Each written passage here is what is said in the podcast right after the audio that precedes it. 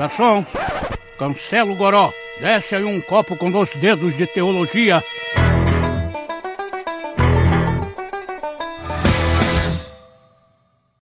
Sejam todos muito bem-vindos a mais um Baixo Clero, podcast de conversas pastorais do Dois Dedos de Teologia. Não é um podcast para pastores, nem só com pastores, mas de conversas sobre a vida de igreja, vida de ministério pastoral, vida do, do, do crente na cultura e tudo mais. É uma alegria tê-los aqui uh, em mais uma noite. A gente está no mês de retorno do Baixo Clero, ele passou mais de um ano aí em hiato e comemorando o retorno do Baixo Clero, a gente vai ter umas quatro lives aí, se Deus quiser, esse, uh, esse mês, certo? E todas as conversas vão para suas plataformas de streaming, Spotify e tudo mais, certo? Uma alegria tê-los aqui em mais uma noite. Estou mais uma vez nos escritórios do Instituto Schaefer de Teologia e Cultura com os nossos convidados. Antes de falar dos convidados e discutir diretamente o tema da nossa conversa, a gente vai discutir se os evangélicos são ou não um perigo para a democracia, se existe uma perseguição aos evangélicos na mídia, se existe a, a, uma nação cristã, um plano de dominação política dos evangélicos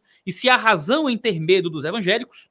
Receberemos aqui convidados de peso para discutir sobre isso. Uh, uma pequena palavra dos, dos reclames do Plim Plim do nosso podcast. Lembrando que nesse mês, se você entrar na nossa escola de teologia do Instituto Schaefer de Teologia e Cultura, você com mais um real, você leva a qualquer uma de nossas imersões uh, que a gente já deu aqui no nosso instituto. As imersões não estão disponíveis para serem vendidas novamente, mas a nossa imersão em escatologia bíblica, em política segundo a Bíblia, em cosmovisão cristã, no livro de Hebreus, uh, em família segundo a Bíblia, vários temas, um real, você consegue levar qualquer uma dessas imersões se você entrar na escola de teologia até o fim do mês. E uh, você também tem sete dias grátis de uso da escola de teologia, se você quiser. Isso posto, reclames adicionados. Uh, vou adicionar nossos convidados. Primeiro, nosso querido Gutierre Siqueira, autor de Quem Tem Medo dos Evangélicos, Religião e Democracia no Brasil, hoje publicado pela Mundo Cristão. Seja muito bem-vindo, Gutierrez. Obrigado, Iago. É prazer estar aqui. Acho que é a segunda vez no canal. E vamos lá, esse papo bom.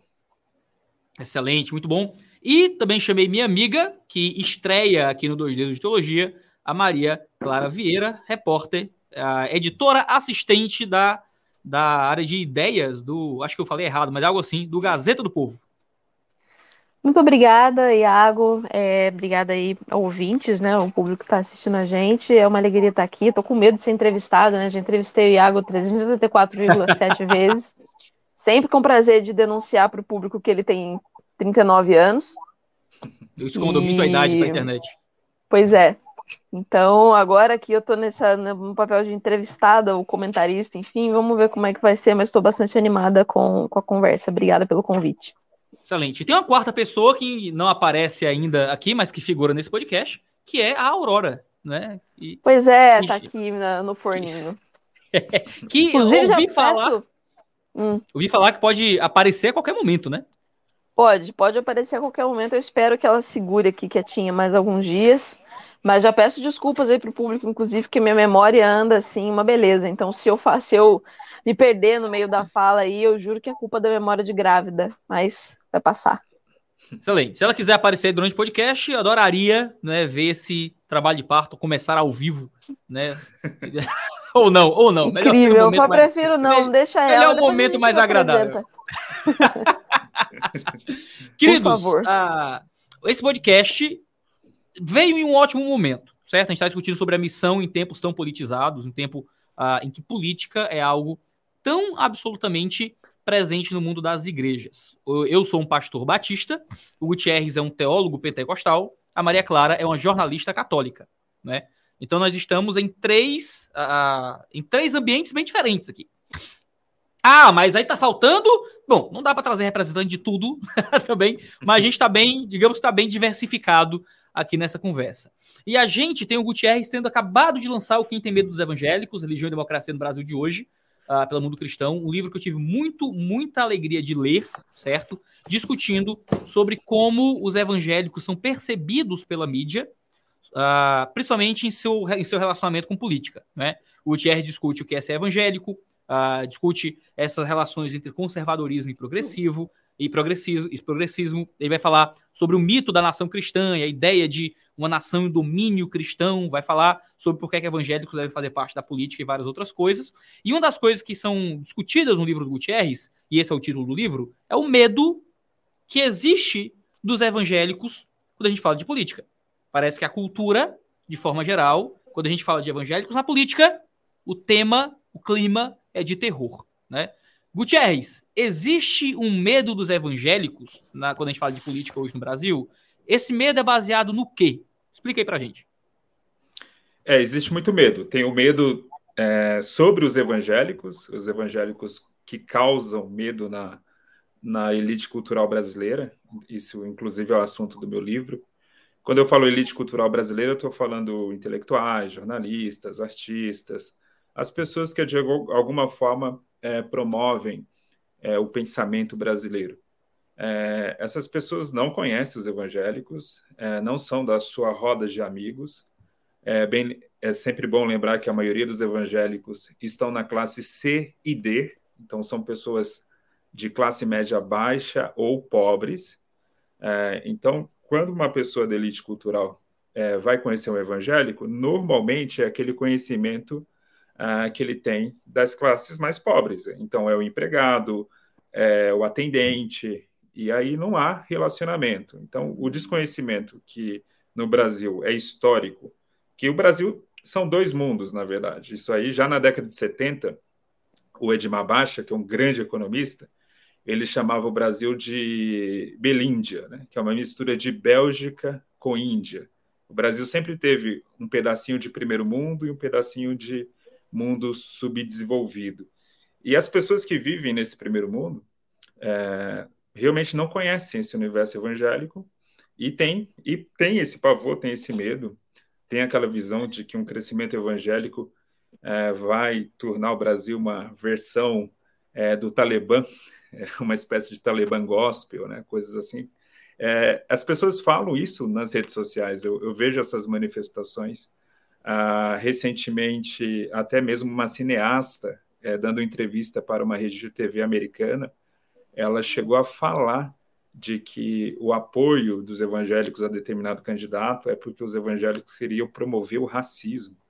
É, ela confunde a, o nacionalismo evangélico branco dos Estados Unidos como se fosse também um fenômeno brasileiro. Assim, é uma mistura, é um desconhecimento é, tão absurdo sobre a nossa realidade é, e é por isso que eu escrevi esse livro. É, e o propósito não foi nem. Não, não quero criar nenhum ressentimento contra a elite cultural, não é nada disso. É trazer esse esclarecimento para a elite cultural mesmo. Olha, vamos entender um pouquinho melhor os evangélicos. É, é um grupo bem diversificado, bem complexo.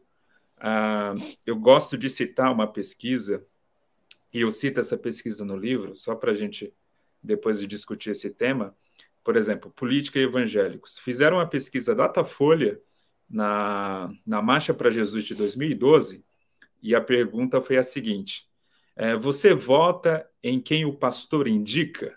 Público do da Marcha para Jesus. É, um terço respondeu que vota, que segue a orientação pastoral. Um outro terço respondeu que talvez e um terço disse que era motivo para não apoiar o candidato. Então, assim, isso já mostra que a realidade evangélica é bem mais complexa do que normalmente se vende por aí. Excelente. O, esse medo dos evangelhos que você cita uh, na mídia, não é? É? É uma coisa que é um tanto comum, é um tanto comum quando a gente fala sobre a autopercepção que os evangélicos têm uh, a partir da mídia, né? Você olha para os debates que envolvem sociedade, cultura e tal, os evangélicos sempre vão dizer que são perseguidos pela mídia, perseguidos pelos jornais e tal. Uh, e o livro é um meio que pressupõe isso. O livro, ele, não, ele, ele meio que prova isso também, não, não só pressupõe, mas o livro se baseia nisso, né? Ele, o primeiro capítulo tenta apontar um pouco como a mídia fala de evangélicos e fala em um caminho às vezes meio tortuoso, sem muita compreensão, sem muita a, a ideia das coisas e que muitas vezes a compreensão que se tem da política envolvendo evangélicos passa, né, perpassa por esses preconceitos. Maria Clara, você veio, uh, você veio de alguns locais de jornalismo, uh, você trabalhava na Veja, você me conheci quando você trabalhava na Veja, você me entrevistou para a Veja, Uh, agora está na Gazeta do Povo. E é uma mudança bem grande de local, né? Estava num, num jornal que é conhecido por um, alguns vieses mais específicos, digamos assim. Agora está em outro jornal que tem uma agenda, tem uma agenda clara. Né? A Gazeta do Povo é um jornal de viés mais conservador. Uh, e você é, é a mídia, Maria Clara. Você é a mídia. Você é o jornal. Você escreveu sobre evangélicos, uh, ou pelo menos sobre algum evangélico ou outro na Veja. Escreve agora sobre religião também na Gazeta. Na sua leitura de alguém que está dentro do mundo da mídia, existe um medo dos evangélicos desse mundo de jornalismo? E esse medo é baseado em quê? Se houver. Olha, Iago, é... eu diria assim, eu não consigo dizer para você se existe um medo declarado, né, assim, um medo deliberado. Pelo menos eu nunca estive numa reunião de pauta em que as pessoas estavam é, deliberadamente assim preocupadas com o avanço dos evangélicos, com medo, com temor dos evangélicos em específico. Elas têm um pouco mais de preocupação com questões conservadoras de modo geral, mas já já eu vou falar nisso, né? Com relação aos evangélicos em específico, eu concordo com o Gutierrez, assim, eu acho que no livro ele faz ele coloca bem desse jeito, né? Assim, não, não tá de maneira nenhuma demonizando o trabalho da imprensa, nem dizendo que a imprensa, enfim, tem que acabar, nem nada mais. Eu noto, sobretudo, desconhecimento, inclusive da minha parte, tá? Quando eu falo aqui, eu não tô me colocando acima do bem e do mal, nem, enfim, nem isentando o meu próprio trabalho de eventuais erros nesse, nessa questão. Eu tô igual todo mundo. Inclusive dentro de um veículo conservador, assim, não, é, isso tem coisas positivas e coisas negativas. Mas eu noto, assim, um certo preconceito, uma certa má vontade, e eu entendo, assim, quando a gente fala de perseguição aos evangélicos, eu não gosto do termo perseguição, primeiro, porque eu nunca vi, mais uma vez, numa reunião de pauta, mesmo com os chefes, assim, enfim, com os colegas mais progressistas que já tive, eu acho que eu nunca vi ninguém falar assim, não, eu quero deliberadamente acabar com a igreja evangélica no Brasil. Nem, nem tem um medo absurdo que, um, que o medo da existência dos evangélicos. Né? Então, assim, a ideia de perseguição, para mim, dá a entender é uma coisa muito organizada e muito deliberada. E, assim, é, acho que tal como não é, não é bem uma comparação com a própria igreja evangélica, mas as pessoas também desconhecem na realidade da redação.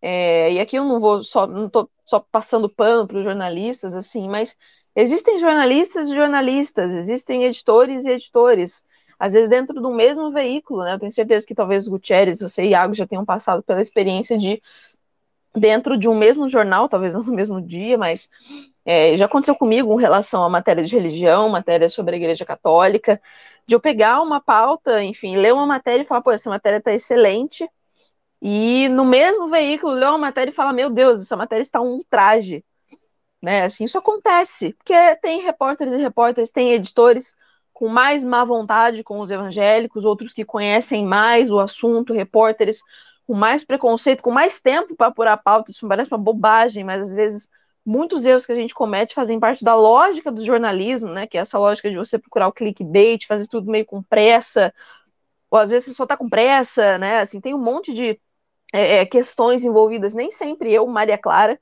tanto na Gazeta quanto na Veja, sou convocada para fazer uma matéria sobre um assunto sobre o qual eu sou especialista. Então, muitas vezes você tem que se especializar, entender o assunto ali correndo, sai um erro crasso na matéria, que todo mundo vem, cancela, fica bravo, e tudo bem, faz parte, né? Assim, eu só estou colocando esses elementos para dizer assim, a realidade dentro da redação também comporta um monte de idiosincrasias e questões que acaba tornando muito difícil assim eu falar em perseguição deliberada, né, um medo generalizado da mídia.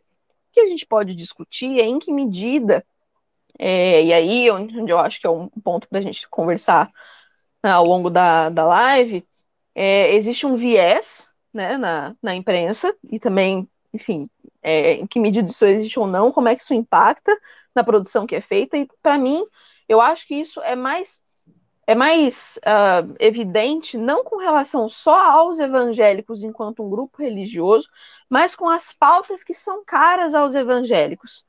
Isso é mais é, é uma questão mais delicada do que efetivamente retratar o público evangélico em si. Perfeito. Entendi. É. Faz muito sentido, porque quando a gente discute. Uh, o livro do Gutierrez é muito feliz, né? Como a Maria Clara falou, porque não há uma demonização da mídia. Isso é muito comum, né? A, a, existe esse discurso de que a mídia tem medo dos evangélicos, mas hoje é um discurso que é muito antigo, não é, não é, não é novidade. Os evangélicos também têm medo da mídia. Né? Então existe assim uma visão acerca dos jornais, como se os jornais fossem uma grande reunião com um pentagrama no meio, e o editor está no meio do pentagrama sacrificando um bode, né? E, e eles pensando como vamos destruir o Brasil. Essa visão completamente infantil, né? Sobre como é uma redação de jornal.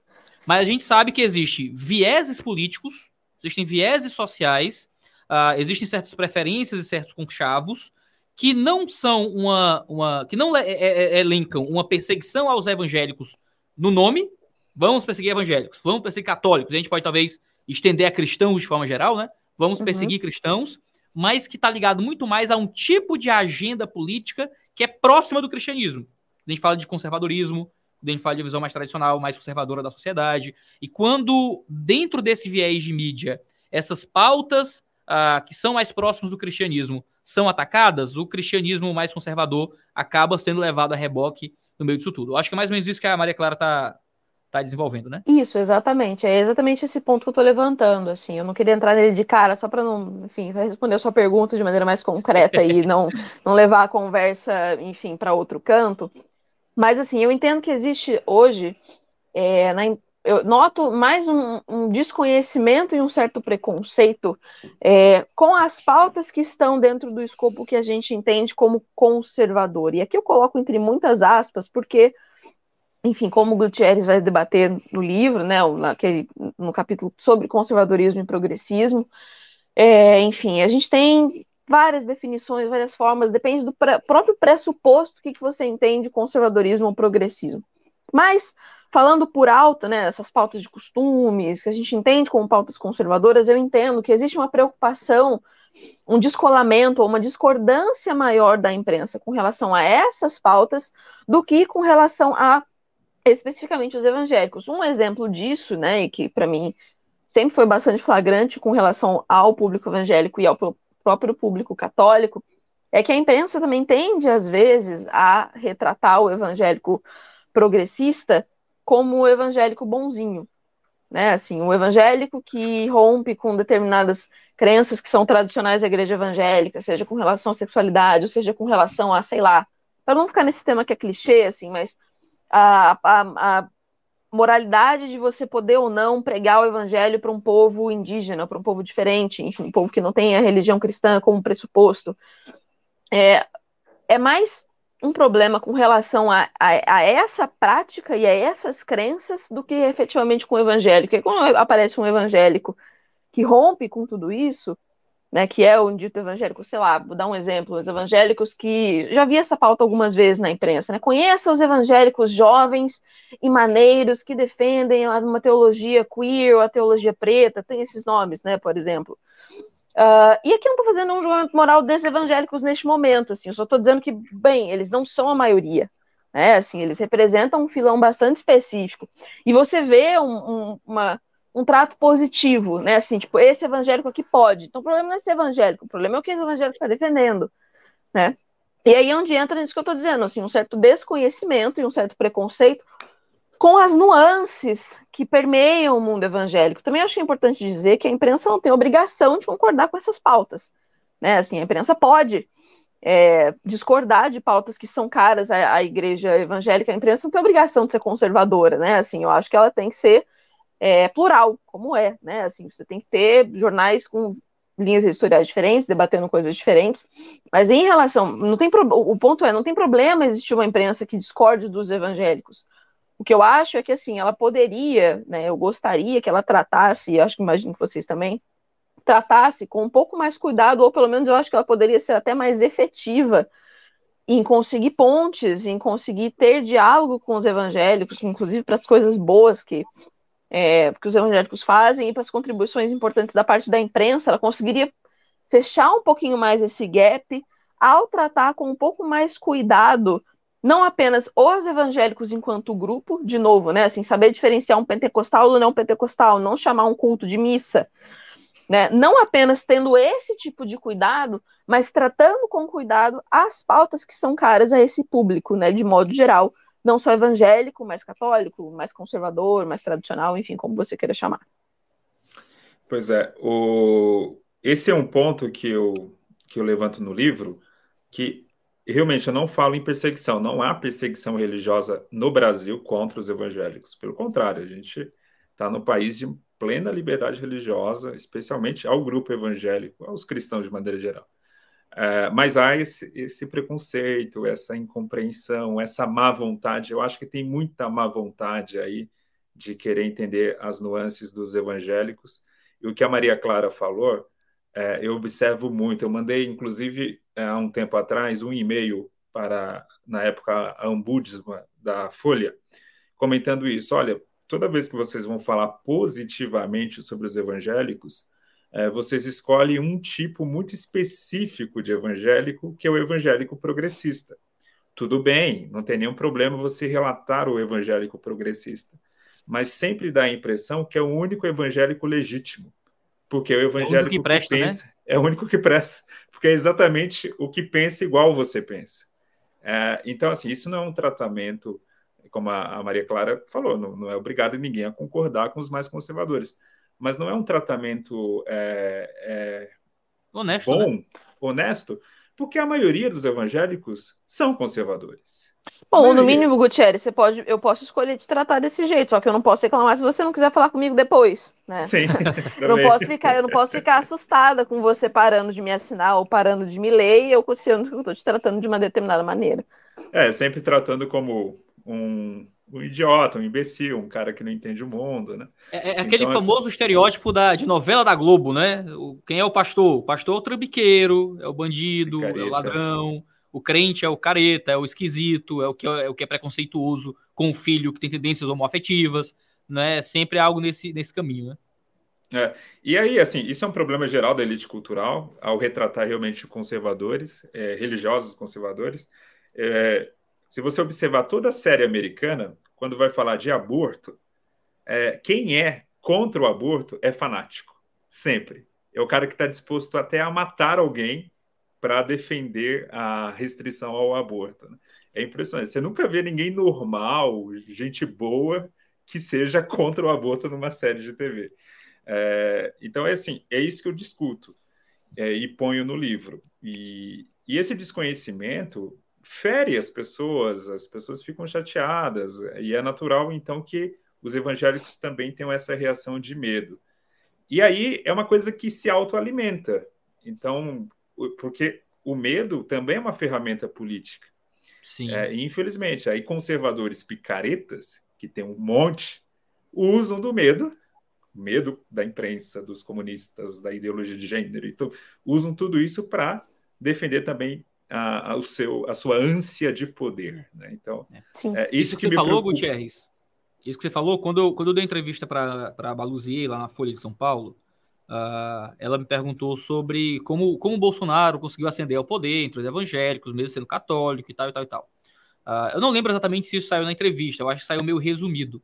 Mas, porque tu sabe como é que é, né? Você deu uma entrevista para jornal também, a Maria Clara sabe como é que funciona. Você fala por uma hora e vira um texto que lido vira três, três minutos. Três linhas. Vira três minutos. é, é, é, assim. Já já já estamos acostumados como é que isso funciona. Mas eu, ela perguntou, e parte da minha resposta, eu disse que muito do que o Bolsonaro fez para conseguir crescer entre os evangélicos foi usar medos legítimos e exagerá-los ao extremo. E se vender como a única resposta para evitar que aquele medo legítimo exagerado aconteça. Então, por exemplo, a gente fala sobre liberdade religiosa. Vamos por aí. Né? O Brasil é uma terra de extrema liberdade religiosa. As pessoas dizem, Iago, mas você não tem medo de fechar igrejas ano que vem no Brasil? Não! Meu medo de fechar igrejas é zero, zero, zero, zero. Ao contrário de outros países da América Latina, a gente tem um cenário político que é que a chance de fechar igrejas no Brasil ah, por perseguição religiosa é próxima de zero. Não importa qual governo esteja aí, certo? Você quer votar num outro governante, você vota, mas esse não é o ponto aqui. Mas o que acontece? O medo de ver igrejas fechadas não é um, um medo ilegítimo. Não é um medo idiota e burro. Veja, a gente tem igrejas sendo fechadas na Nicarágua. A gente tem igrejas sendo fechadas em, em países da América Latina aqui em volta. A gente tem um candidato à presidência elogiando esses países à nossa volta e colocando como modelos de governo. Não é um medo ilegítimo acreditar que possa existir um esforço em direção àquilo, por exemplo. Agora, é, aí você olha para o Ministério Público, você olha para perseguição em termos de discurso. A gente, você tem a igreja lá de, desculpa, a escola lá de Belo Horizonte, a escola de Getsemane, que postou no Instagram um videozinho sobre uh, menino nascer menino, menina nascer menina. Aí o Ministério Público coloca o diretor da escola, o pastor, como investigado, né, e coisas assim. Você tem ah, certas ameaças à liberdade de expressão que vai se levantando. Tudo isso gera medos que são legítimos. Nada está seguro, nada é uma certeza, sempre existe um risco para o mundo de democracia. O que, é, o que acontece? Esse medo, que deveria ser calculado dentro de uma esfera um tanto racional, acaba sendo exagerada pelos grupos políticos, e sendo exagerada pelos grupos políticos, acabam sendo usados como ferramenta não é, de discurso. A mesma coisa para o outro lado. As pessoas olham e dizem: temos que tirar o Bolsonaro no primeiro turno do poder. Por quê? Para salvar a democracia. Sabe o que é o meu medo da democracia acabar ano que vem se Bolsonaro ganhar? Nenhuma. Porque democracia não vai acabar no Brasil ano que vem. Igrejas não vão ser fechadas no Brasil ano que vem. Mas existe um medo legítimo de que Bolsonaro seja um prejuízo para a democracia? Existe um medo legítimo. Ele tem discursos antidemocráticos, o pessoal vai na marcha com eu autorizo o presidente para fechar o STF, né? E ele, quando é entrevistado, ele, ele não, não, como eu diria, ofende, nega esses discursos, ele diz, ah, isso é liberdade de expressão do pessoal, né? Então, assim, a gente tem riscos variados, medos variados, em aspectos separados da, da política, e o que é que, a, a, dentro do contexto social se faz? Pega esses medos justos exagera-se ao extremo. Se o Lula ganhar, vai fechar a igreja ano que vem. Se o Bolsonaro ganhar, é o fim da democracia ano que vem. E cada parte se vende com uma salvação para o outro lado. Né?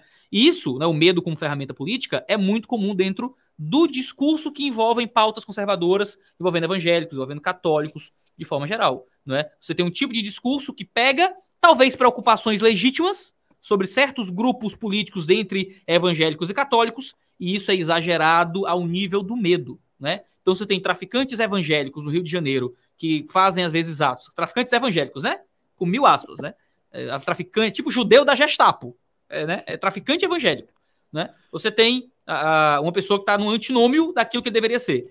Você, eles quebram terreiros né, de religiões afro, isso vira o que na notícia? Né, já, é, já é evangélico, já é, evangélicos invadem, né, já vira um tipo de discurso. Eles nem sabem a diferença de um cara que frequenta a igreja e não frequenta, que é membro que não é membro, né, mas já vira evangélicos destroem, né, traficantes evangélicos que nunca foram para o culto na vida, né, mas viram traficantes evangélicos, não são membros de nenhuma igreja. Tal. Existe medos legítimos que são muitas vezes exagerados. Como é que vocês acham que existe algum nível de razão e de medo legítimo que a grande mídia tem dos evangélicos, que veem os evangélicos talvez como um risco para a democracia, e vendo esses medos legítimos, exageram para poder criar esse discurso uh, tão comum de que evangélicos são um problema social. Eu, eu, dei uma contextualização enorme para a pergunta, mas a pergunta mesmo é essa aí. Onde é que a gente pode estar, como evangélico, falhando e dando razão para aqueles que, que, às vezes, acabam nos colocando nesse tipo de, de caricatura? O Iago, eu vou dar um... Desculpa, pode começar, eu te Não, primeiras damas. Bom, eu vou dar um exemplo, assim, não sei se eu vou responder muito bem a, a sua pergunta, né? Assim, eu detesto ficar, ficar ditando regra, né? Assim, ah, os evangélicos deveriam fazer assim, a imprensa deveria fazer assado tal. Eu não me sinto bem nessa posição.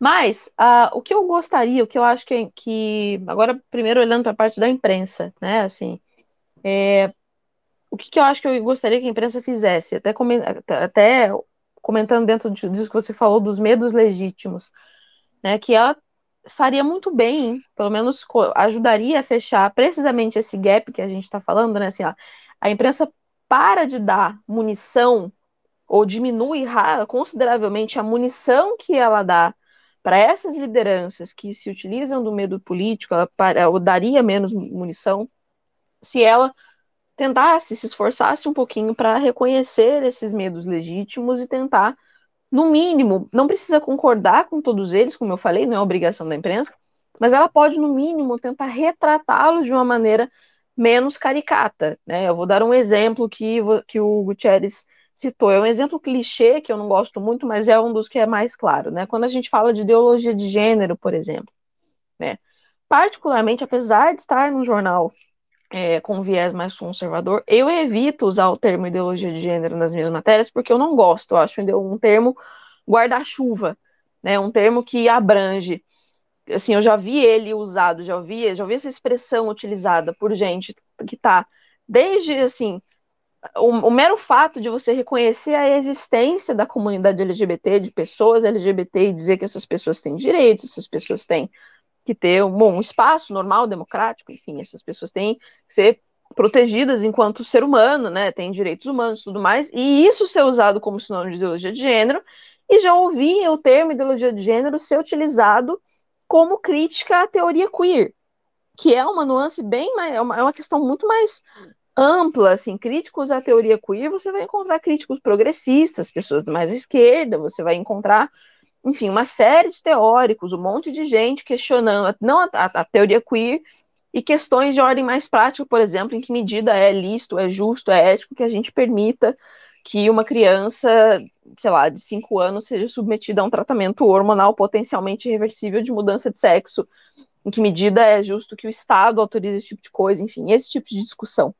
Né? Não estou dizendo que isso está acontecendo agora no Brasil, assim, não estou nem entrando nessa seara, mas eu estou dizendo assim, os vários exemplos, vários casos, várias questões que abrangem um mesmo termo, e que quando a gente vai, eu já vi isso acontecer recentemente, você vai procurar matérias, né, assim, os jornais tentando explicar o que, que é ideologia de gênero, você só pega um, um público específico.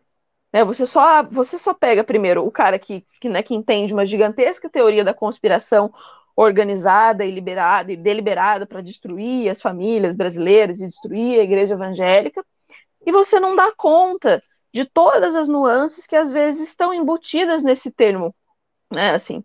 Então, eu acho que faria assim, faria muito sentido que se fizesse um esforço para olhar para isso, né? E de outra parte, o que me parece, pelo menos agora sim, vou falar, eu não sou evangélica e de novo, não me sinto bem falar como os evangélicos deveriam fazer para ajudar a fechar esse gap. Tem pelo menos um evangélico vista... aqui que ele convidou para isso. Então, os, se, os outros, vista... se os outros não gostarem, problema deles. Eu quero saber o que é que você acha que eu deveria fazer. Tá.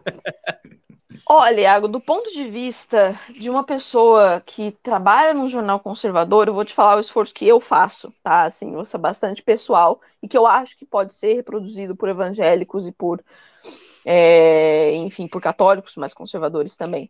O que eu acho que pode fazer é primeiro não dar rabo para pisar, né? Assim, tipo, no sentido de que, bem, é, é importante você não se deixar misturar o joio com o trigo, né? Dá muita raiva, e eu entendo nos evangélicos e sinto como católicos, quando, sei lá, do ponto de vista. É, isso eu falo dos meus amigos que são católicos tradicionais, enfim, que frequentam a missa em latim deles lá quietinhos e são associados com gente que vai também defender pautas antidemocráticas e tudo mais. Não vá você lá defender a pauta antidemocrática, né?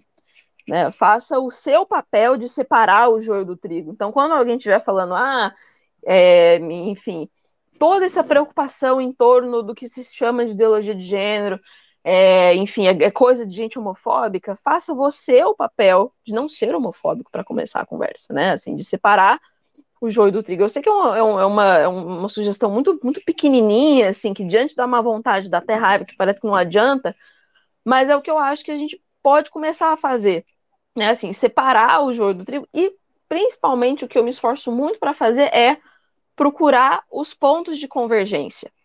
Né? Nesse, eu dei esse exemplo agora, né? Assim, a, a, a gente fala tanto da tal ideologia de gênero, que é um negócio, enfim, de novo, um termo que eu não gosto né? Porque acho muito amplo. É, mas existem pontos de discussão, né, assim, como esse que eu coloquei, que, bom, eu consigo conversar com amigos progressistas tranquilamente sobre isso. Né, eu consigo sentar e falar, poxa, eu não acho que esse ponto aqui é realmente uma coisa complicada, né, esse, esse ponto que você elencou da liberdade religiosa, você acha que é justo que um, sei lá, que um colégio seja investigado, um colégio cristão, né, um, que, que é um colégio privado, que seja um colégio que tenha uma fé seja investigado, seja, enfim, indiciado por defender uma visão que está prevista, sei lá, vou falar agora do mundo católico, está prevista no catecismo da Igreja Católica. Você não tem obrigação de concordar e a imprensa editorialmente não tem obrigação de concordar também, mas você acha que enquanto sociedade faz sentido que essa pessoa seja criminalizada por isso? Né, assim, sendo que ela não, e de novo, colocando num contexto em que ela não está incentivando a violência, incentivando o preconceito, incentivando a divisão. É, essas discussões são pontos em que, é claro, né, você sempre vai ter quem está lá do outro lado que você nunca vai alcançar, mas existem, existe no meio do caminho, você precisa acreditar nas nuances do outro lado também, né, assim, você precisa entender que existem pessoas na imprensa, enfim, no mundo progressista, nesse mundo que tem um pentagrama desenhado no chão, essa sala de conspiração, é, tô brincando, tá, gente? Mas se, vocês quiserem, eu falo também um pouquinho sobre essa questão do viés, que eu acho que também é tem alguns pontos interessantes ah, aí. Ah, com certeza. Mas é, eu acho que existem nuances a serem é, tratadas. Assim, eu sei que eu, tô, eu acho que parece um pouco pouca coisa, mas eu não consigo pensar em muito mais do que isso, né? Assim, o, o que eu tento fazer enquanto uma pessoa que está num jornal de visões conservadoras e que defende algumas posições ditas conservadoras é isso, é tentar fazer com que o meu discurso seja o mais separado, mais distinto possível do que eu quero me distinguir. Né? E aí, enfim, se eu vou contar com a boa vontade como a vontade do outro, aí já é um outro passo. Certeza. Perfeito. Então, Iago, sobre essa questão, é... eu até coloco isso no livro. Há de fato um risco, é, um ponto, que é um risco específico que os evangélicos representam para a democracia. Que risco é esse? É, como eu falei, todo mundo usa o medo como uma ferramenta política e dependendo do, do nível de uso desse medo, você ameaça a democracia, porque o fascismo é, ele é alimentado pelo medo. E só que os evangélicos eles correm um risco maior do que outros grupos, até de outros grupos religiosos, é, no seguinte sentido: é, há muita há muita visão teológica maniqueísta na sua história, então uma luta do bem contra o mal essa ideia de que nós é, somos a representação de Deus e todo o resto é do diabo, é, uma incompreensão da própria construção da teologia cristã, é, por exemplo, que graça comum, que é um conceito maravilhoso, puxa, não é porque a pessoa não tem intimidade com Deus que ela não é capaz de produzir beleza e bondade. A graça de Deus também está sobre as pessoas que é, não têm um relacionamento com Ele. Por exemplo, falta muito de uma teologia assim no meio evangélico comum. Então tem muito esse maniqueísmo de luta do bem contra o mal. Isso é um risco. É, um outro risco é de que, se o cara não é crente, ele não frequenta uma igreja, ele até pode ter muito acesso a teorias conspiratórias, por meio, por exemplo, das redes sociais ou de um grupo de WhatsApp. Agora, se ele é um religioso e a igreja dele cede púlpito para teorias conspiratórias é mais do que uma informação. É um grupo em comunhão em torno de mentiras e fake news. Isso é mais grave do que uma mentira divulgada em grupos de WhatsApp. Por quê? Porque você tem agora aquilo como parte de uma identidade daquele grupo, aquele grupo que se reúne presencialmente. Uh, não é à toa, não é à toa que nos Estados Unidos, que é um país, talvez o país evangélico mais importante da história, mas não é à toa que é daquele país que já saiu, é, ou já saíram, melhor dizendo, uh, os cultos mais bizarros, autoritários e loucos da história. Não é à toa. Tá? O Jim Jones só poderia ter nascido em um país de cultura evangélica. Então, é esse tipo de risco que eu falo. Então eu tenho realmente medo, e aí é um medo que eu acho que é legítimo, da gente produzir no Brasil um Jim Jones. É, e aí o Jim Jones é não é um louco apenas religioso, ele é um louco político. Ele, ele literalmente ele chegou a matar, né, um senador americano. Então assim é um, é um risco, inclusive, à democracia nesse sentido. Então, é, por misturar alguns púlpitos, graças a Deus que não há algo é, generalizado, mas alguns púlpitos que cedem tanto espaço para mentiras, para fake news, para teorias conspiratórias, para discursos malucos, hum. aí sim que eu vejo essa, esse medo é legítimo de se ter, é um perigo que a gente deve estar sempre alerta, e como igreja, especialmente agora olhando a igreja como um todo, nós evangélicos devemos ser os primeiros a condenar esse tipo de discurso. No Rio de Janeiro, por exemplo, tem é um pastor que está sendo processado justamente porque ele tem discurso antissemita e racista. É, então, assim, o cara, O cara tem uma, uma retórica pentecostal, tem um jeitão evangélico de falar. É, é uma igreja que tem uma escatologia muito parecida com, com a, a maior parte do povo evangélico, mas o cara é absurdamente autoritário, é, nazista mesmo, a forma como ele pensa. Então, é esse risco que eu apontaria. É, desculpa, posso complementar a fala Gutierrez aqui, que é brilhante, assim, tipo, achei muito, muito... Pode o que você quiser aqui. Muito obrigada, grávida pode tudo. É, mas falando sério, eu achei, evidentemente, que o Gutierrez foi muito mais pontual na, na, na, em responder a pergunta, porque, enfim, eu já, já avisei que estou aqui do lugar de fala de jornalista e de xereta, né, assim, eu não sou uma grande especialista evangélico, eu observo esse mundo é, acho que eu estou mais em posição de falar do mundo da imprensa com relação ao mundo conservador. Mas complementando a fala do Gutierrez, assim, eu acho, e conectando com a minha anterior, o, é um medo muito legítimo, né? E eu acho que a imprensa ganha mais fôlego e ganha mais capacidade para comunicar aos evangélicos, ganha mais apoio dos evangélicos para denunciar esse tipo de cara quando ela trata com respeito, de modo geral, os evangélicos, né? Assim, porque, como eu estava falando, você tira a munição desse cara se você começa a tratar as pautas evangélicas, a tratar, se você começa, faz esse esforço de minar é, a resistência que o público cristão, mais conservador e tudo mais tem com a imprensa de modo geral, né? Assim, você consegue ajudar, né, por assim dizer, que esse tipo de cara não se crie, porque o trabalho da imprensa, entre outras coisas, é denunciar esse tipo de cara, né? É jogar luz nesse tipo de caso.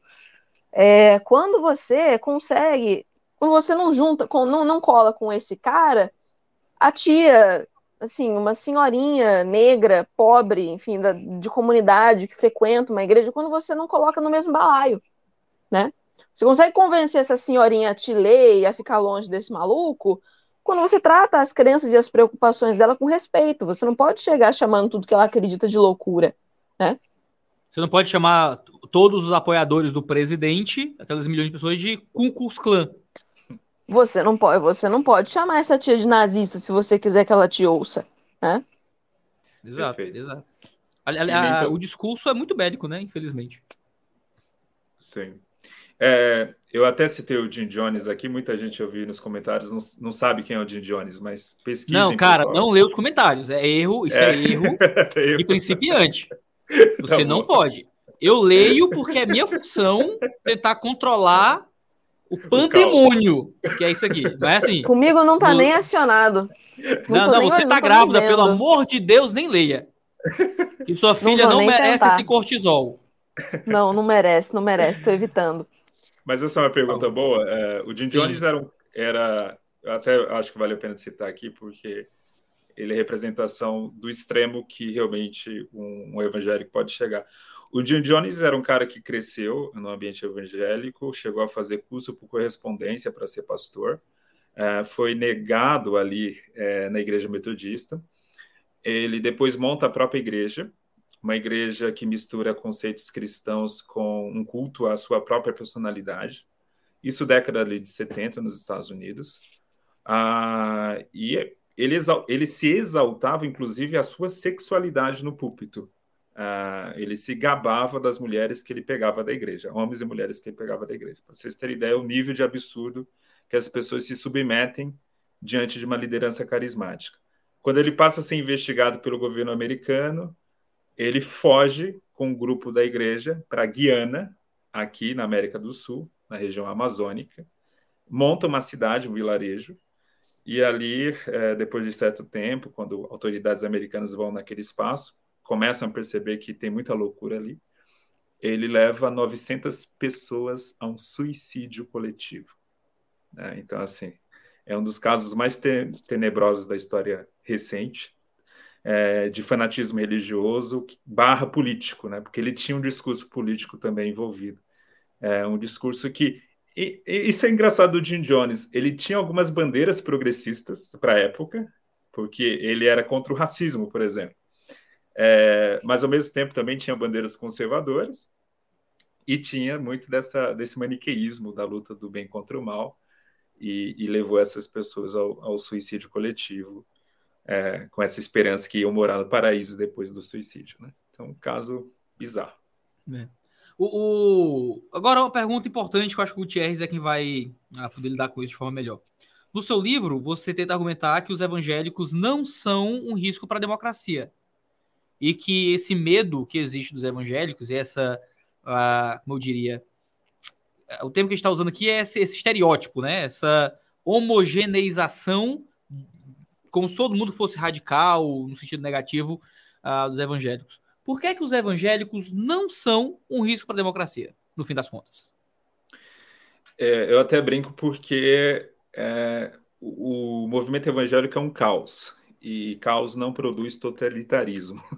A, a Maria precisa... vai ficar muito feliz de ouvir isso. A, a Maria Católica, assim, vai dizer: ah, bem que o padre falou. Olha, gente, a gente, em teoria, né, eu, eu pertenço a uma religião organizada, que tem um papo e nem a gente é organizado direito, né? Assim, então, em teoria, Vocês... a gente tem um catecismo, a gente segue um papa, mas a gente continua tendo sede vacantista, né? Enfim, não, não adianta, enfim, continua sendo desorganizado, então. Vocês que têm papa não se entendem, imagine a gente, né? Imagine nós. pois é. A gente tem um cara mandando. A gente tem um cara mandando oficialmente, não obedece, imagina. Sabe uma coisa que eu acho maravilhosa nos católicos? O cara que é aquele ultraconservador contra o Concílio Vaticano II, é que ele chega um, o Papa de comunista, mas na missa ele, ele se comporta direitinho, ele, ele obedece os ritos do Concílio Vaticano II. Eu acho isso maravilhoso. O senso de autoridade é incrível. Mas o evangélico, e, e aí isso, por exemplo, é interessante do, do movimento evangélico, que por essa desorganização mesmo, é, isso impede um projeto de poder hegemônico. Isso é importante, por isso que eu falo que não é uma ameaça. Tem outro ponto que eu acho bem importante, é que uh, à medida que os evangélicos crescem, eles vão ficando mais secularizados. E secularismo aqui é um conceito que eu uso no sentido de é, conforto com a cultura. Uh, quem é evangélico há bastante tempo já pegou aquela fase muito legalista do evangélico no Brasil, que era proibido ir no cinema, se envolver com teatro, né? Tudo isso era pecado. Agora nada disso escandaliza, pelo contrário, tem gente da igreja indo para o Rock in Rio, assim. Então as pessoas estão consumindo a cultura de maneira geral, de maneira bem confortável. E, e isso é um ponto interessante, por quê? Porque à medida que a igreja evangélica cresce, ela vai perdendo a sua força de pensamento, ou de doutrina, ou de costumes, e o evangélico vai ficando mais diluído e mais parecido com a cultura do seu próprio país. Ele vai deixando a sua postura de seita para ser de religião hegemônica. Então, hoje no Brasil já há a figura do evangélico não praticante. Isso que eu comentasse, isso parece um pouco. Eu não, não, não, não estudei o fenômeno suficiente, mas já ouvi essa teoria. É, me pareceu muito, achei muito interessante essa teoria no, no. Não vou dizer se concordo ou não por falta de conhecimento, mas me remeteu imediatamente ao exemplo católico, assim, né? Você tem a figura do católico não praticante, assim, a gente quase não fala. Fala que ia colar tal com relação a alguns grupos específicos, mas você nem fala mais de voto católico em massa no Brasil. Tal é a, a, diluição, assim, de tanto que, as, que, que, que, o, imaginário, que as crenças católicas ficaram diluídas, né? Quando eu falo que eu sou católico, tem que dizer que eu sou praticante, para as pessoas entenderem que, bem, eu vou à missa aos domingos. É perfeito. É, na, e... na, minha família, uh, pessoal, tem um pessoal muito do interior, então quando a gente quer dizer que alguém é católico de verdade, diz que é beato. Isso é bem, isso é bem interior do Ceará, assim. Fulaninha, fulaninha é católico, mas ali é beata. Ali, ali é beato. Ali é beato de verdade.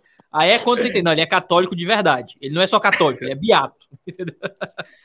e isso é, é, cada vez mais. Eu mesmo conheço pessoas que, que eu me identifico, ah, sou evangélico, ela, ah, eu sou também. Aí, é, mas você congrega com a igreja? Ah, é, eu vou de vez em quando numa igreja X, aí, igreja X, que normalmente é uma mega church, que o cara não tem compromisso nenhum com aquela igreja, né?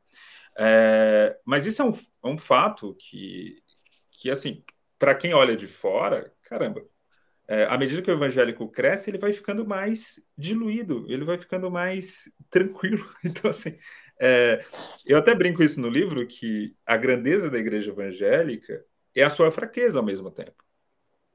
Então, ela é muito grande, ela, com essa grandeza, tem o Estado, os políticos estão o tempo todo tentando bajulá-la, mas ela não tem esse peso moral que ela teria sendo um grupo menor e mais coeso. Então, praticamente, a gente está caminhando no Brasil para criar o mesmo clima que o próprio catolicismo também tinha aqui, que é mais a figura do mais católico não praticante do que católico praticante, né? Então, eu vejo que esse é o caminho futuro também dos evangélicos. Agora alguém colocou uma pergunta aqui interessante, Gutierrez. Uh, você está aí na área da fenomenologia da religião, né? Você está falando Sim. sobre a, a, experiência evangélica. Alguém até comentou aqui, não tem como os evangélicos serem uh, um perigo, porque eles estão brigando até no chat. Avalie, né? Se organizar como, como, um grupo hegemônico para dominar o que quer que seja, né? Mas aí a pergunta de alguém foi bem interessante. Os evangélicos não, mas a Bíblia é um risco para a democracia? E aqui fica o desenvolvimento da pergunta, né? E, é, os evangélicos não são um risco para a democracia a revelia da Bíblia? Ou a Bíblia ela é um livro que inspira teologicamente anseios mais democráticos? Porque existem grupos teológicos que usam a escritura para justificar um tipo de teologia do domínio, um sete montes, uma participação do cristianismo na sociedade de uma forma mais controladora e de, de governo, né? Como é que você enxerga isso? Explica para a galera o que são essas teologias, até para Maria, talvez ela não conheça essa linguagem intraevangélica. Aí você usa uma linguagem para explicar o que é isso e fala o que é que você, como é que você avalia isso. Que pergunta sensacional. Olha, é, realmente Oba, tem ganhei, alguns... ganhei uma pergunta, um selinho de boa pergunta. Que nem é... foi minha, foi de alguém do chat aqui, é... mas eu me apropriei. Mas muito boa. Uh, então, a, tem a teologia do domínio, que é uma teologia muito presente nas igrejas neopentecostais, que é a ideia que a gente precisa transformar o Brasil é, num país cristão, num país evangélico, e para isso você usa inclusive ferramentas de batalha espiritual, é, oração em lugares estratégicos, é, você vai ungir com óleo a partir de um helicóptero a sua cidade, coisas bizarras assim que as pessoas fazem, ou aquilo que a primeira dama fez, que é um culto em um local estratégico, o Palácio do Planalto ou o Palácio da Alvorada, porque ela está ali entronizando Jesus Cristo e expulsando Satanás. Né? Então, essa é ideia. É, é, é isso é um, um, resumão da teologia do domínio que está na cabeça de muitos neopentecostais, lembrando que a nossa primeira dama é também uma neopentecostal. E, uh, e tem a teologia, tem o teonomismo, que é uma versão menor, é, que ela é mais ligada à ideia de uma luta de uma filosofia do direito, que acha que a gente tem que reproduzir as leis mosaicas no tempo presente, inclusive condenando a homossexualidade, por exemplo, como crime. Então tem gente que defende isso no meio evangélico, mas esse é um grupo bem minoritário. Mas o propósito é o mesmo. Tem uns 12 no Brasil aí. É. Se juntar mas, o grupo do Facebook, não dá uma Kombi. É, mas, mas, tem, mas existe esse grupo e, e ele é e publica bastante material e tal. Então, tem isso. Aí a pergunta é muito boa, porque então a Bíblia é antidemocrática? A... Porque, a desculpa democracia... te interromper, Gutierrez, mas quando você fala, não é, o público que não talvez seja feito a Bíblia pode pensar assim: tá bom, os evangélicos não vão dominar tudo porque eles não conseguem. Mas se eles se organizassem direitinho, surgisse um papa, se aparecesse um bom Jim Jones, não é? Aí, aí a gente colocava a Bíblia para valer, sabe? É isso mesmo ou não? Só para poder não. dar esse gancho a mais a pergunta. Também não, porque assim, se os evangélicos levarem a sério o próprio texto bíblico, eles jamais vão defender regimes autoritários. Esse é o ponto. Tá? É, em primeiro lugar, nova aliança não existe nação eleita. Nação eleita é um conceito da antiga aliança. Então Sim. não existe nacionalismo cristão. Isso é uma bizarrice que a gente deve rejeitar, porque é, é, é antibíblica essa ideia a Bíblia transmite a ideia de que a nação por excelência agora é a igreja, a nação escolhida. Então, e que abarca gente, como diz o Apocalipse, gente de toda tribo, língua, povo e nação. Né? Então, essa é a nação santa de Deus. Então, é, o nacionalismo cristão é antibíblico, em primeiro lugar. Outro ponto, a, embora a democracia seja uma ideia grega, é, ela conseguiu ser sustentada como ideia no mundo ocidental, porque o mundo ocidental é cristão é, de essência, né? ou teve influência cristã é, na sua filosofia e no seu pensamento. É, por quê? Porque o cristianismo dá suporte à democracia. É, por exemplo, a primeira experiência democrática da antiguidade acontece já no Antigo Testamento, quando Moisés é, ele está diante de uma necessidade de governar Israel e Deus distribui o Espírito Santo entre 70 anciãos para que a liderança não ficasse só centralizada em Moisés. Tem um autor italiano que me foge agora o nome, que ele fala: essa é a primeira experiência democrática da história. Ah, tem outro ponto que, se você pega o Novo Testamento, uh, Jesus, ele, o próprio Jesus cria a divisão de igreja e Estado. Quando Jesus fala de a César o que é de César e a Deus o que é de Deus, Jesus cria uma separação de esferas aí. Uh, então Jesus também já cria essa base da gente não criar um Estado teocrático. Uh, outro ponto, a própria ideia muito cristã e muito conservadora do, do cristianismo, que é a ideia da pecaminosidade humana ou que os calvinistas e arminianos chamam de depravação total. Se o homem é potencialmente mau, vaidoso e apegado ao poder, esse poder precisa ser limitado. E a única forma de limitação de poder é a democracia. Então, aquela velha frase do Neighbor, que é uma frase fantástica, que é a bondade da graça de Deus, a bondade da imagem de Deus, torna a democracia uma ideia possível e a maldade humana a democracia uma necessidade. Né? Então, assim, essa ideia da maldade humana, que é muito presente na teologia cristã, é, nos desenha, puxa, poder não pode ser concentrado na mão de um homem. E aí difere dos gregos, né? Porque os gregos acreditavam que a democracia poderia ficar na mão de um grupo pequeno de gente virtuosa que poderia de alguma forma governar a cidade. O cristão, ele vai ele vai entender e entender corretamente que nem mesmo um grupo muito pequeno é capaz de deter essa maldade. Então, você precisa pulverizar o poder. Então, há vários elementos, Iago, na teologia cristã, é, que a gente pode pegar e interpretar, é, e pegar a nossa própria tradição também protestante, como elementos que impedem da gente, é, de alguma forma, apoiar qualquer messianismo, qualquer sujeito autoritário. Agora, diante disso e dessa percepção sobre, sobre como funciona né, a, uma boa teologia, e, cara, isso é, é o que é pregado nas nossas igrejas, é o que é pregado na minha igreja, é o que é pregado provavelmente na igreja de Gutierrez, é o que é pregado em muitos ambientes uh, democráticos, certamente os evangélicos que a Maria Clara conhece, muitos deles são democráticos, não estão aí com placa de eu autorizo o presidente ou qualquer coisa parecida, né? A gente está são pessoas normais, a maioria são pessoas normais, mas sempre existe aquela minoria barulhenta que acaba né, virando parte do estereótipo, né? Uh, vocês acham, aqui eu vou perguntar para Maria Clara, vocês acham que existe algum nível de. O nome estereotipado também é cristofobia, né?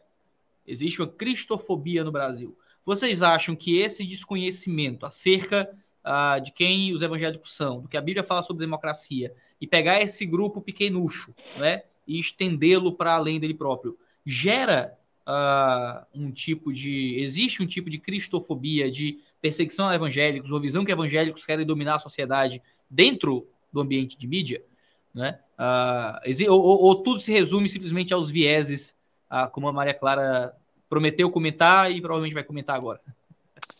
Bom, é... já vou falar um pouquinho do viés, mas tentando responder concretamente a essa pergunta. De novo, Iago, assim, eu nunca ouvi, pelo menos, né, dentro de onde, das gerações onde eu passei, assim, é, e fiz grandes amigos, gostei de trabalhar, enfim, tanto na Veja quanto na Gazeta, gosto. É, eu nunca ouvi uma preocupação deliberada, né, assim, e eu tenho muito cuidado para falar em cristofobia, porque me parece, de novo, né, assim, parece muito com perseguição, a ideia de uma coisa que é organizada e deliberada né? Assim, agora trazendo um pouquinho para o lado né, da imprensa e tal, pô, é legítimo você achar bizarro, né? Você identificar os, os barulhentos, os, os projetinhos de Jim Jones da vida e falar, caraca, olha esse cara, olha esse grupo crescendo, olha esse grupo se organizando em torno de notícias falsas. Esse tudo que o, que o Gutierrez comentou naquela, na, na, na primeira fala dele. Né, assim, é legítimo que você queira, né? Eu mesmo já fiz matérias sobre grupos católicos que defendem a existência de um Estado católico, o Estado tem que ser inteiro católico, tudo mais, declaradamente, tudo mais. Eu não aprovo esse tipo de coisa, né? Mas já vi isso acontecer, esses grupos crescendo, ganhando tamanho, não são, não representam os católicos todos. E aí eu tenho, eu me cabe como jornalista ter o cuidado de separar o joio do trigo, né? Não jogar essa peste em cima da Igreja Católica inteira, mas eu posso retratar esse grupo e falar, olha só esse grupo, o que, que eles estão dizendo, o que, que eles estão defendendo e tudo mais.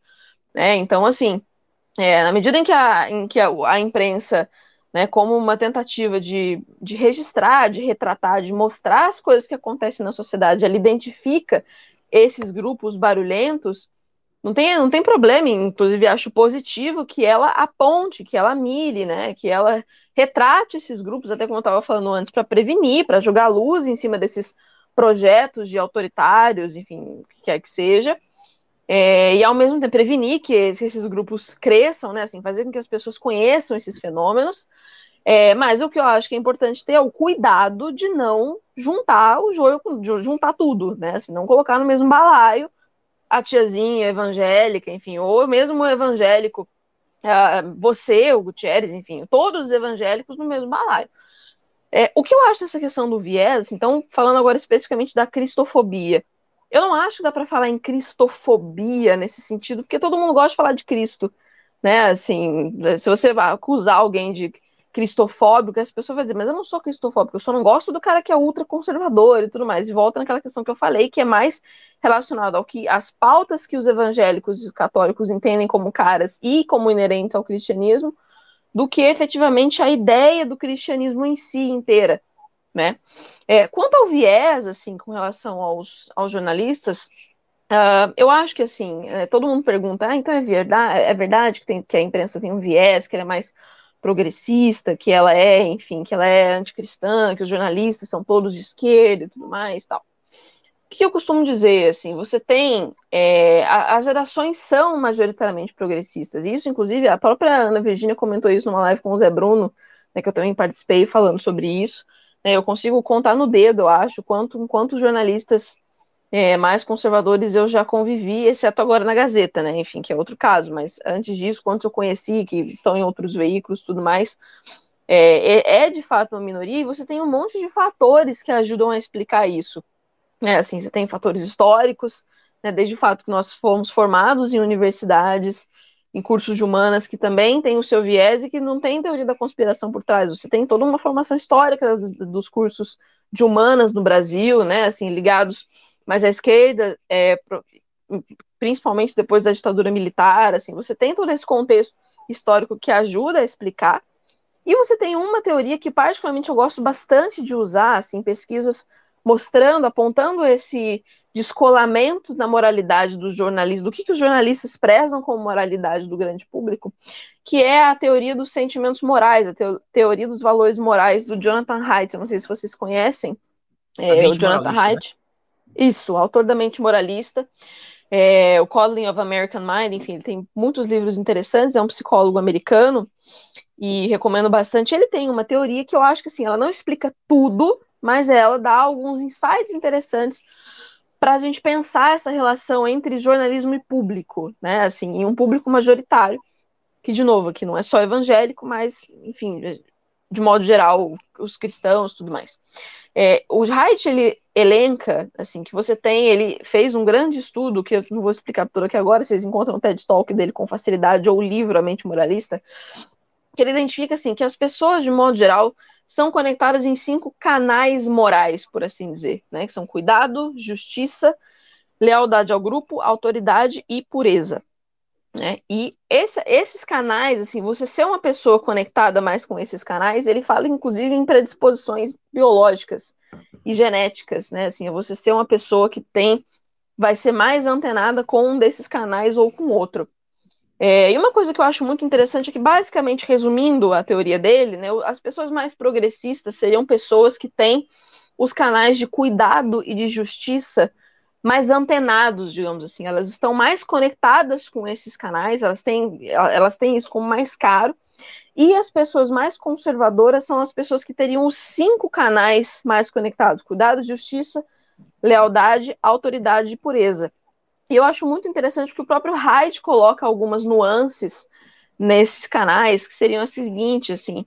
Claro que é importante você ter pessoas conectadas com cuidado de justiça, ninguém questiona isso, porque geralmente quem está na base de uma pirâmide social são os primeiros a, a questionar uma, uma autoridade arbitrária, né? Enfim, a tentar a se colocar pelos mais vulneráveis. Ao mesmo tempo que quando você fala de autoridade e pureza, pô, qual é o sentido de ter pessoas conectadas com esses canais? Ele vai explicar que a autoridade não é necessariamente agressividade e nem violência. Pelo contrário, é um, pode ser um senso de deferência com o passado, deferência com quem sabe mais do que você, deferência com quem está aqui mais tempo. Não necessariamente tem esse, essa peste de agressividade e violência que a gente ouve associada à palavra igualdade. E quando a gente fala de pureza, é assim, a primeira coisa que você pensa é o controle da sexualidade. Ele fala não necessariamente, né? Assim, mas ter o autocontrole, o que, a forma como você controla o seu corpo, que entra e sai do seu corpo, como uma virtude. Isso não necessariamente tem a ver com você querer controlar o corpo do outro. Né? E por que, que eu estou explicando tudo isso? Né? Assim, tendo em vista essa a teoria dos sentimentos morais, o próprio Haidt explica que todas as sociedades que prosperaram tinham pessoas conectadas com esses cinco canais funcionando bem.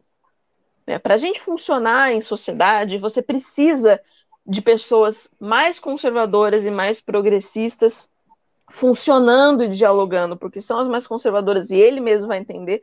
Achei interessante o Gutierrez colocar isso como uma coisa assim que faria sentido dentro da teologia cristã, porque ela é inerente ao conservadorismo, a ideia de que né, a ordem, a, uma boa sociedade é muito difícil de ser atingida justamente por conta das nossas dificuldades, isso é um princípio conservador, a ideia de que a sociedade precisa ser conservada porque a, a ordem é muito difícil de ser alcançada e muito fácil de ser destruída, mas ao mesmo tempo você precisa das figuras que vão falar, cara, mas isso aqui tá errado, né? Isso aqui sempre foi feito assim, mas tem tais pessoas que estão sofrendo com a forma como isso é feito, com essa tradição, isso aqui é arbitrário, isso aqui não cabe mais, isso aqui precisa andar para frente, né? As pessoas que vão advogar pelo progresso, para que as coisas mudem.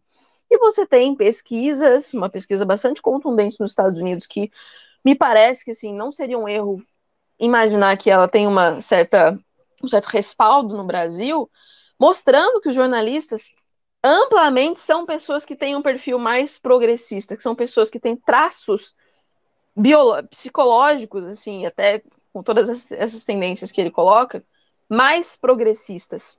Né, assim, essa, de novo, essa teoria não explica tudo, mas eu acho que ela tem uma explicação interessante, assim, ela fornece uma base interessante, inclusive para que os próprios jornalistas possam entender a mente dos mais conservadores, entender o temperamento do público mais conservador, e o público conservador tentar entender o, o temperamento dos jornalistas.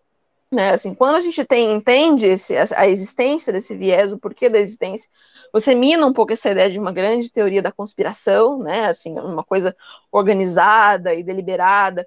E por que que os jornalistas, por que que os progressistas às vezes têm tanta dificuldade com os conceitos de autoridade, que é um conceito bastante importante para as, para as religiões, né, de modo geral? Por que que para eles é tão difícil? Por que que às vezes não entendem tudo mais? E é, entendo que seria bastante interessante, assim, a gente começar a fechar esse gap tentando olhar para um lado e para o outro, assim, a, apesar desses viés, né? Reconhecer a existência deles e tentar olhar a partir disso. É, eu não sei se eu respondi muito bem a sua pergunta, se você falou no começo sobre cristofobia, né? Enfim.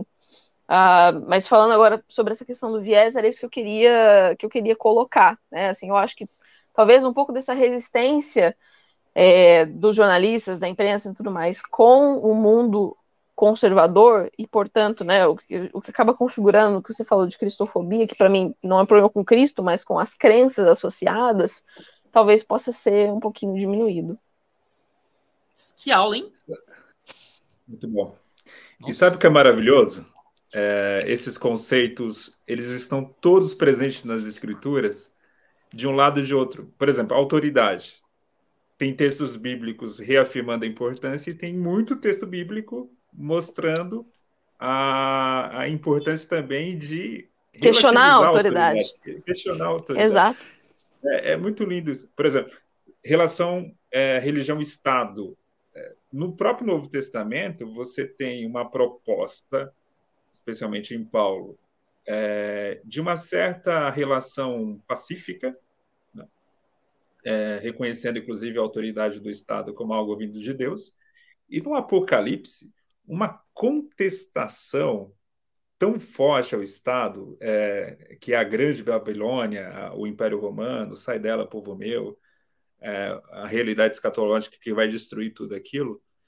E o nosso desafio como teólogo, e aí agora eu falo para os irmãos é, que estão fazendo teologia é conciliar essas propostas, é equilibrar essas propostas. Não é simplesmente radicalizar em um lado ou no outro, porque a Bíblia nos convida, na sua complexidade, a, a fazer a simbiose dessas ideias. Excelente, gente. Que papo legal, que papo profundo. Dá para a gente ficar horas e horas batendo papo aqui. Mas deixa eu fazer aqui uma última questão para a gente caminhar uh, ah, para o fim desse podcast. A gente falou sobre os evangélicos serem um risco para a democracia ou não e tal, vieses. Como é, a, a Gutierrez, que você avalia os benefícios dos evangélicos para a democracia? A existência de evangélicos, a existência de religiosos, a existência de conservadores, nós somos tratados muitas vezes como um risco. Como é que a gente pode ser percebido como um bem para a sociedade também? Eu tenho um amigo que fala que eu sou muito otimista. eu, Precisamos eu de vocês eu... também. eu acho que eu sou otimista mesmo, porque tem muita gente desesperada com esse crescimento do conservadorismo do Brasil, é, achando, né, tanto que os evangélicos os conservadores vão destruir a democracia, e eu, pelo contrário, acho que a democracia do Brasil vai sair mais fortalecida de todo esse processo, justamente por aquilo que a Maria Clara falou, uh, como mostra a pesquisa é, que ela mencionou, de que sociedades funcionais, sociedades que prosperaram na história, elas tiveram é, cabeças dos dois lados debatendo, pensando é, e não pegando um único viés. É, então, assim, isso me anima realmente para o futuro da democracia do Brasil. Por exemplo, eu vou até ser usado aqui em uma é, fazer papel de cientista político agora, mas, assim, as pesquisas têm indicado que o Lula é favorito e muito provavelmente ele vai vencer essa eleição. E aí, vocês vão olhar que muita gente, é, caso o Lula venha realmente a vencer, vai dizer: agora o Brasil está caminhando para o progressismo.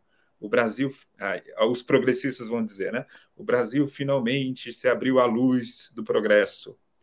Isso vai ser uma grande balela, porque a própria Datafolha mostra é, que os eleitores do Lula têm valores conservadores, diferentes do eleitor, daquele eleitor do Haddad em 2018, que era mais progressista do que o eleitor do Lula hoje, né? Então, assim, é, a gente vai, a gente pode voltar a ter um governo progressista e a população continua e vai continuar sendo tão conservadora como é hoje. E, e longe de ser ruim isso, eu acho isso sensacional eu acredito na democracia, eu acredito na, no debate de ideias. Então, se você tem um Congresso que é mais conservador, um, um executivo que é mais progressista, é, um judiciário que é dividido nesse, nesses dois é, vieses, é, eu acho que isso só fortalece a democracia. É, então, por isso que eu não sou tão pessimista sobre o futuro do Brasil. Maria Clara, você quer comentar a respeito?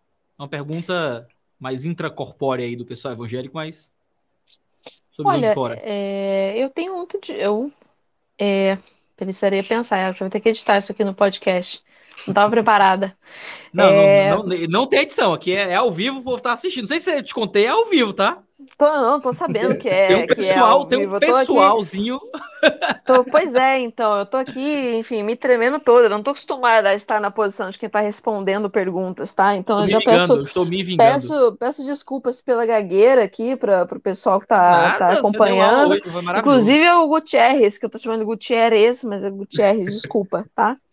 É, foi sem querer, porque eu tô. Eu, eu, Pois é, a gravidez ainda piorou a minha grávida vida. Grávida pode tudo. Pode, pode tudo. Aqui, aqui no Ceará, contra, contrariar a grávida dá ter sol. Então.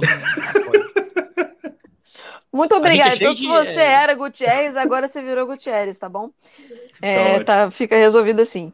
Mas, olha, Água, assim, Vou eu. mudar o nome dele aqui, peraí. Tenho muita dificuldade Pronto. de. Troquei o nome dele aqui no. Incrível, tudo para não, tudo para não pegar sol. Excelente. É... Bom, é... olha, Iago, eu eu tenho muita dificuldade, assim, sempre tive, de modo geral, assim, eu vou falar uma, uma, visão bastante pessoal mesmo, enquanto católica. Eu acho que eu tenho um grande incômodo é, com a ideia, desde o princípio, assim, de que o evangélico é nocivo para a democracia. É, porque justamente porque a gente que está dentro do meio religioso, e talvez eu vou falar aqui uma grande obviedade, só uma impressão de católica, né? Eu não, não estudo o tema com metade da profundidade que o Gutierrez faz. Do Gutierrez agora, que a gente mudou o nome dele. Mas eu não. Mas eu, enfim, falando agora como uma, uma, uma, pessoa religiosa, né, assim, que consome imprensa, que, enfim, que estava, tá, está dentro desse meio, me incomoda muito, sempre me incomodou a visão de que o evangélico é uma, o católico, cristão, quem é que seja, é uma ameaça à democracia, precisamente porque a gente que está de dentro dessas religiões, nós conhecemos as nuances dessas pessoas. Né, assim, outro dia alguém estava me falando, assim, eu estava com um grupo de amigos e alguém estava muito chocado com o fato de que de existir uma figura como o Cabo da Ciolo, defendendo coisas conservadoras e mais interferência no Estado, cuidado, Estado de bem-estar social, mais coisas, enfim, uma economia mais à esquerda, enfim, falando aqui muito por alto. E eu pensava assim, gente, mas isso para mim é a coisa mais natural do mundo, isso é óbvio, né? Assim, basta você passar uma tarde, assim, conhecer um pouquinho da realidade do mundo, do mundo religioso, né, assim, das pessoas religiosas, basta você, às vezes, sei lá, cara, tirar cinco minutos para conversar com a sua faxineira, ou conversar com a sua enfim, com a manicure, conversar com o padeiro, com o lixeiro, quem quer que seja, para você descobrir essas figuras. Né, assim, não existe nada tão, tão, tão incomum assim. É, para mim é muito engraçado, quase assim, para gente que está dentro desse mundo, é quase afrontoso você ver o susto com que as pessoas olham para uma tiazinha que vai votar no Lula, ou uma tiazinha que não, cara, eu quero SUS, eu quero mais SUS, eu quero sei lá, eu quero escola pública, eu quero serviços públicos, quero tudo público, mas, é, sei lá, assim, mas eu frequento uma igreja evangélica tradicional, tal, eu quero usar, sei lá, vou usar um exemplo aqui bastante folclórico estereótipo, tá, assim, mas eu quero usar a minha saia comprida, é um casamento tradicional, eu quero a minha vida assim, assado, e isso, isso se repete no catolicismo também, né, assim, eu acho muito, é, para mim é muito curioso ver o susto, o estranhamento, essa ideia de que o evangelho faz mal à democracia, mas, gente, o evangelho são pessoas normais, né, assim, então quando você pergunta agora o que, que tem de bom a, a, o envolvimento da igreja evangélica para o Brasil, bom, eu consigo dizer o que tem de bom o cristianismo de modo geral, as religiões de modo geral, você tem desde as pastorais carcerárias, eu não sei qual é o equivalente na, na na, no mundo evangélico, tem um nome técnico para isso, agora minha memória ministério. fugiu. Capelania. Ah, ministério. É capelania Perdão. Também. Capelania, e, e eu Capelania sei, eu prisional é o nome que a gente usa. Eu lembrava de ministério, mas é isso, você tem as, pastorais, as pastorais carcerárias, você tem a pastoral da mulher, você tem, enfim, qualquer esquina, todas as missas que eu já frequentei, sempre você vai ter, no nosso caso, vai ter um projeto de São Vicente, alguma coisa para você doar comida para as pessoas pobres, assim, tem uma preocupação. E aí vai ter o pilantre, vai ter o cara legal, vai ter o padre que é, que é, que é babaca, vai ter o padre de gente boa, assim, sabe? É, são simplesmente ambientes de pessoas normais, movidas por problemas normais e, e por interesses normais. Né, assim, então, quando você me pergunta o que, que tem de bom a igreja evangélica para o Brasil, bom, eu diria o que tem de ponto positivo o cristianismo, né, assim, o cristianismo, as igrejas católicas, assim, não, eu não consigo é, aqui respondendo essa pergunta de bate-pronto, né, assim, eu não consigo, é claro, tem especificidades, essas, essas religiões têm as suas, seus projetos, as questões mais específicas, mas de modo geral é isso, assim, eu consigo ver o que o evangélico tem de bom, tanto quando eu vejo a minha paróquia tem de bom. Muito bom, gente. Obrigado pelo tempo de vocês. Foi realmente um tempo muito instrutivo. Foi muito legal ouvi-los. É, eu, eu sou pessoalmente edificado nesse podcast, porque geralmente eu estou falando muito no YouTube, é muito legal parar para ouvi-los também. Eu tento contribuir uma coisa ou outra e tal, mas vocês dois deram aula hoje, foi uma benção muito grande. Agradeço ao tempo de vocês, agradeço a disposição e ao público tão animado né, em seus debates homéricos e aleatórios aqui nos nossos comentários. Uh, muito obrigado também pela atenção. Tem o pessoal doido, doidando, tem o pessoal fazendo contribuições relevantes, tem o pessoal que está só assistindo em casa, certamente uh, ouvindo e aprendendo. Muita gente aqui comentando coisas interessantes, muita sabedoria dos dois, dividir política e religião e tal, muito legal. Obrigado. Se querem dar seus tchauz finais aí, Maria Gutierrez? Vai lá, Maria. Bom, é, pessoal, muito obrigada pela, pela, pela audiência aí, por quem está assistindo também. Obrigada, Iago, pelo convite. Obrigada, Gutierrez, pela, pela aula. Assim, o seu livro é muito interessante. Eu não terminei de ler, mas eu li assim, acho que, sei lá, acho que mais, pelo menos mais da metade, eu vi o Bibotalk, né, eu falando aqui da concorrência, mas eu vi o, o podcast que o Iago recomendou. Não, é parceiro, amigo. Concorrência do bem, exatamente. Vamos ouvir, o Bibotalk. Ouvi o, o Bibotalk sobre o assunto.